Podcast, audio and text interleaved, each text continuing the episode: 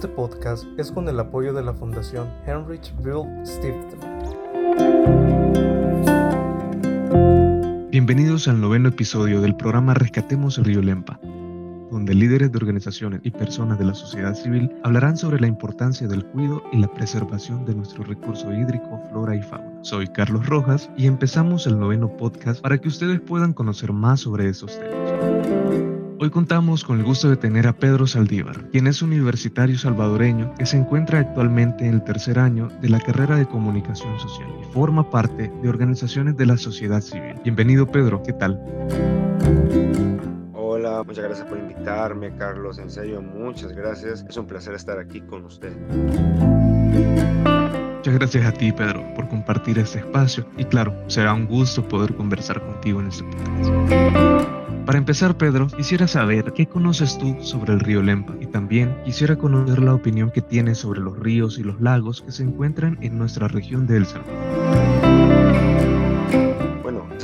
muy interesante pregunta, Carlos, y con gusto te la respondo. ¿Qué sabemos de nuestro río Lempa, el famoso río de El Salvador? Pero, ¿sabes? No solo se encuentra en El Salvador, sino que este río abarca dos países más que son vecinos nuestros, Guatemala y Honduras. Así es. Y es que el río Lempa se origina en la zona sureste de Guatemala, desplazándose por el sur oeste de Honduras. Este río es muy extenso. Y pero, ¿qué opina de los demás lagos, ríos de nuestro país? Sinceramente, son una riqueza cultural y también turística para nuestro país. Y esto que nos abre una mejor economía, más turismo, una gran oportunidad de poner a El Salvador en el mapa, en los más reconocidos con una bella fauna y bella flora. Pero es nuestro deber cuidarla. Es por esto que este tema es muy importante. Muy interesante lo que nos has comentado, Pedro. Además, el río Lempa no es únicamente un punto turístico, ya que para los que no lo sabían, el río Lempa aporta más del 70% del agua potable que se consume en el Gran San Salvador. Pero bien, Pedro, ¿cuál crees que es el impacto o si conoces las consecuencias que se ha generado por estas condiciones en las zonas cercanas del río Lempa, también en zonas alrededor de nuestros ríos y lagos? ¿Cuáles son estas condiciones? Pues la contaminación que hoy día podemos apreciar en estos lugares. Bueno, Carlos, sinceramente tú mismo has contestado la pregunta. Así es, el río Lempa es el encargado del agua potable. Pero, ¿qué pasa con esta contaminación? Bueno, se ve perjudicada al agua que nosotros bebemos. Pero, ¿cómo es posible esto? Bueno, todo es posible gracias al agua turbia. Pero, ¿qué es el agua turbia? Bueno, esta agua es el que contiene una acumulación de sedimentos de hierro y magnesio provenientes de tuberías oxidadas de hierro fundido pero ¿cómo se producen estas tuberías oxidadas? Con tanta contaminación como basura, plástico, desechos, incluso heces, pues pueden contaminar y pueden perjudicar este gran problema en las tuberías y sinceramente este es un gran problema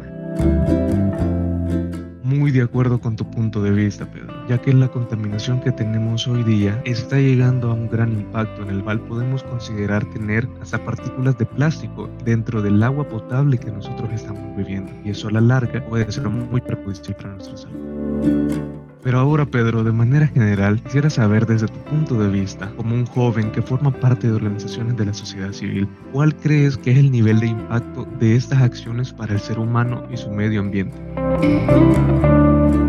Bueno, Carlos, para contestarte esta pregunta, primero hay que ver el panorama de todo lo que está ocurriendo en nuestro país y es la contaminación. Y sinceramente hay que hacer algo muy drástico, ya que sinceramente cuánta basura, cuánto plástico, cuántos desechos han parado en nuestros medio ambiente, sinceramente en nuestros ríos, lagos, parques. Esto hay que cambiar porque no solo estamos dañando nuestro hogar, sino que estamos dando una mala reputación, una mala reputación de cómo es el salvadoreño, cómo es la persona salvadoreña en general. Que nosotros pues deberíamos de cambiar estos hábitos, no botando basura donde sea, no desechando cualquier cosa en cualquier lugar. No, esto tiene que cambiar drásticamente. Y es que da una gran tristeza ver cómo nos preocupamos de otras cosas, pero no nos preocupamos de nuestro alrededor, de nuestro hogar. Así que esto hay que cambiarlo. Y respondiendo a tu pregunta, es amplia lo que tenemos que hacer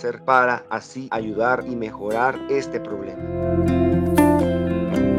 Estoy totalmente de acuerdo con lo que has comentado muchas veces trasciende hasta niveles un poco educativos o culturales el hecho de arrojar la basura en cualquier lugar. Vamos caminando sobre la calle, salimos de excursión con nuestros familiares, amigos y muchas veces la basura, los desechos que quedan luego de consumir los alimentos, de consumir agua, quedan arrojados en cualquier lugar y esto con el tiempo genera una degradación del medio ambiente a la vez que a futuro tenemos que pensar también que toda esta contaminación que estamos haciendo actualmente, cómo va a tener un impacto negativo negativo en las próximas generaciones. Es algo que se debe de tomar en consideración por cada uno de nosotros.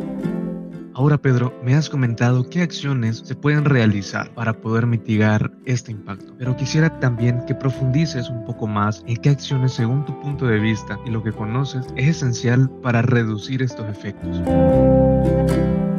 Bueno, Carlos, me alegro que me hayas hecho esa pregunta y es que es un placer decirte cómo nosotros los jóvenes y no solo los jóvenes, todos los salvadoreños, qué podemos hacer para evitar y disminuir esta contaminación. Y es que no es nada sencillo, porque lo primero que hay que hacer es crear conciencia en todas las personas. Y esto es algo difícil porque algunos solo ven este problema algo pequeño, pero en realidad no lo es. Es un problema Así que, ¿qué hay que hacer? Hacer programas de conciencia de esta contaminación. Pero ¿cómo podemos hacer que estas personas se interesen enseñándoles videos, fotos de pruebas o incluso haciendo una excursión para que vean el daño que estamos haciendo en nuestro alrededor y así tener en mente las acciones antes de realizarlas? ¿A qué me refiero? Que ahora cuando vean ese desastre que hay en nuestros ríos, lagos, pensarán dos veces en botar la basura o cualquier desecho en cualquier lado. Esto crea una buena conciencia y no solo eso, también se animarán a recoger o incluso a ayudar a más organizaciones para que puedan limpiar y disminuir la contaminación. Pero la base es crear conciencia en todas las personas,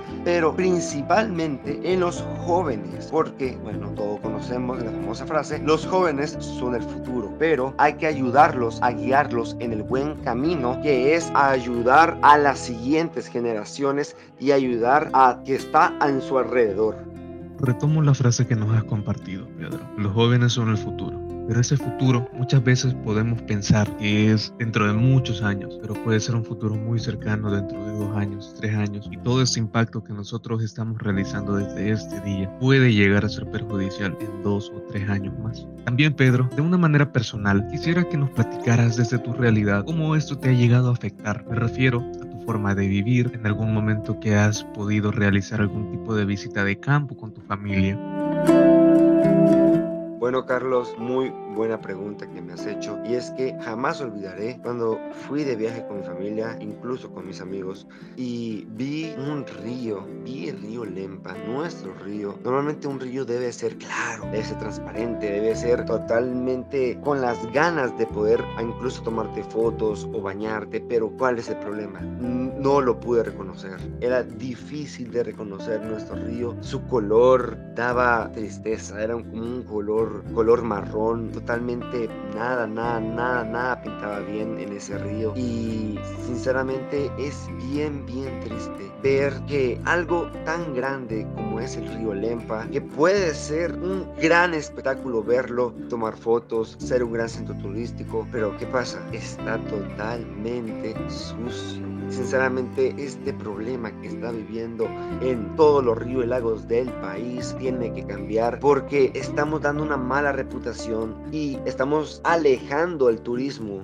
porque cada lago, río o cualquier medio ambiente es una gran oportunidad de poner y quedar bien al Salvador, de ponerlo en el mapa. Así que ver este tipo de contaminación en algo tan increíble y tan hermoso que la vida nos ha dado, pues, y que la estemos desaprovechando, pues, da mucha tristeza. Porque quien no quisiera, pues, tomarse una foto o por lo menos mojar los pies en nuestro río para así pasar bien con sus amigos. Pero no, ¿por qué? Porque nos podemos contaminar con tóxicos y con bacterias que están en el río. Sinceramente, esto tiene que cambiar únicamente la impresión que da el río en algunos sectores, sino también la situación a nivel química que está sufriendo parte del río por los contaminantes provocados por empresas, por humanos por personas que únicamente atacan indiscriminadamente al medio ambiente, en el cual navegan miles de peces muertos que se ahogan por las aguas mieles, por las aguas turbias y los contaminantes que existen en estos afluentes. Ahora, Pedro, ya me has comentado muchas situaciones en las cuales tú has podido ver y percibir la contaminación que tenemos en el río Lempa y los lagos y lagunas que tenemos en la región del Salto. Quisiera saber cómo miras que la sociedad se ha comportado respecto a los temas ambientales a lo largo de la historia.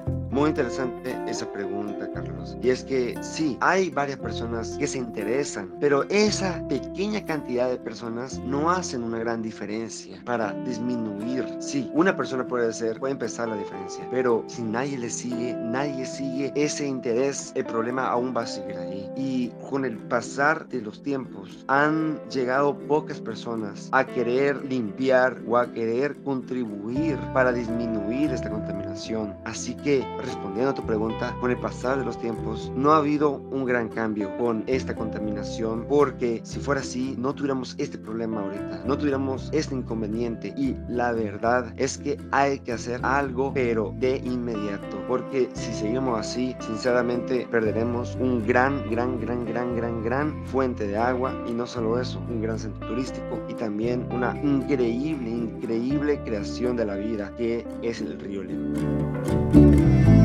Muy bien, Pedro. Con lo que nos has comentado, hay algo muy fundamental que se tiene que rescatar y el llamado que estás haciendo para que más jóvenes y personas puedan motivarse con respecto a estos temas medioambientales, para que puedan ser también entes de cambio, personas líderes en comunidades, en sectores sociales, en donde la contaminación ha llegado a unos niveles que ya no se pueden revertir. Esta ha sido una serie de opiniones y datos por Pedro Saldívar, que nos ha hablado sobre la importancia del río Lempa y unos puntos de vista sobre la situación actual de nuestro recurso hídrico. Para estar más pendiente de estos temas, pueden seguir las redes sociales de la Red Trinacional por el rescate del río Lempa y si quieres participar como entrevistada o entrevistado, puedes contactarte a través de estas redes sociales. De igual forma, quiero hacerle una atenta invitación a todas las personas que nos han escuchado y han llegado hasta el final de este podcast para que no se muestren indiferentes al cambio y tampoco indiferentes a temas medioambientales, porque recuerden, así como Pedro nos comentó, los jóvenes son el futuro de mañana y tenemos que entregarles las mejores condiciones medioambientales para que ellos puedan desarrollarse de la mejor manera sin preocuparse por la necesidad de consumir agua potable que no sea perjudicial para la salud, además de entregarles las mejores condiciones para que ellos puedan gozar de esta flora y esta fauna que nosotros actualmente podemos ver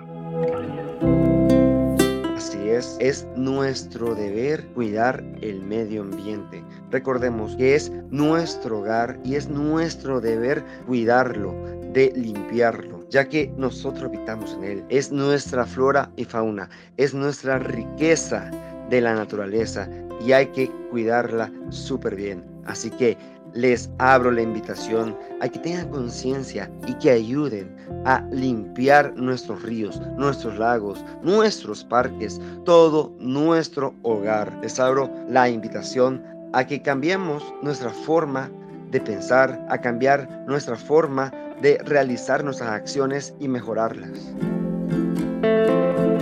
Aprecio mucho lo que nos has compartido en este noveno episodio, Pedro. Gracias por haber estado en este espacio y muchas gracias a todas las personas que nos han escuchado en este programa de Rescatemos el Río Lempa.